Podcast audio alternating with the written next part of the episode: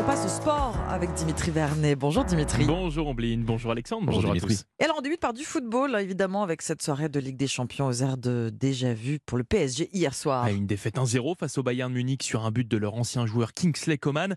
Un scénario qui rappelle forcément un mauvais souvenir aux Parisiens, celui de la finale de la Coupe aux grandes oreilles perdue en 2020, où ils sont passés si proches de réaliser leur grand rêve européen. Et bien hier soir, tout s'est reproduit, sauf que c'était un huitième de finale aller au Parc des Princes et que le PSG, à part sur les 15 dernières minutes de jeu, n'a rien montré.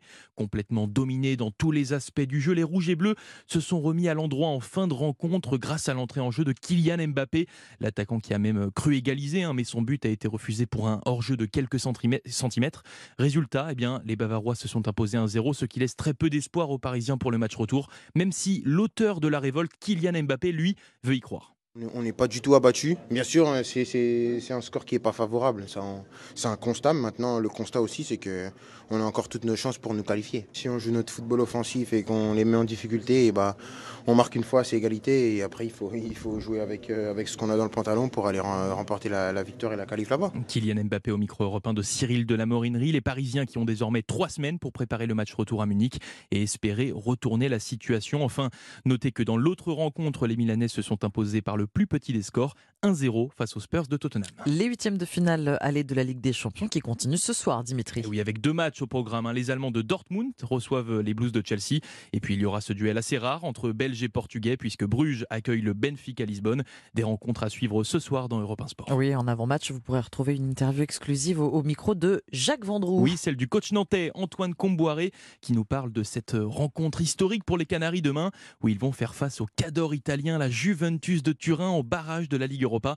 Je vous propose d'en écouter un extrait. Bah, la Juve, c'est un des plus grands clubs au monde, hein, c'est mythique. Et c'est vrai que moi, me retrouver avec mon club, le Sénat, affronter ce grand club mythique, euh, c'est exceptionnel. C'est quelque chose de grand. Je suis en train de me dire que je, je vis quelque chose de grand et j'espère qu'avec Nantes, on va pouvoir montrer qu'on est capable de travailler bien aussi. Antoine Comboiré, interview à retrouver en intégralité ce soir dans Europe 1 Sport à partir de 20h. On termine ce journal des sports, Dimitri, par du biathlon et ses championnats du monde. Et Eh oui, où notre Français Quentin Fillon-Maillet a terminé au du podium hier, quatrième à l'issue de l'épreuve du 20 km, pourtant si proche de la médaille. hein. Une faute sur son dernier tir l'en a privé. Alors forcément, à la fin de la course, le biathlète tricolore était très déçu. Pas grand chose à dire encore, ça fait.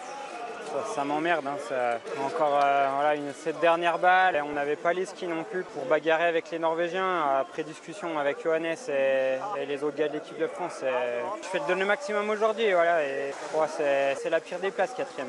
Quentin Fillon-Maillet au micro de nos confrères de l'équipe, une épreuve du 20 km remportée par le Nover- Norvégien Johannes Bo qui survole ces mondiaux. C'est sa deuxième médaille d'or en individuel. Merci Dimitri Vernet, c'était le journal des sports.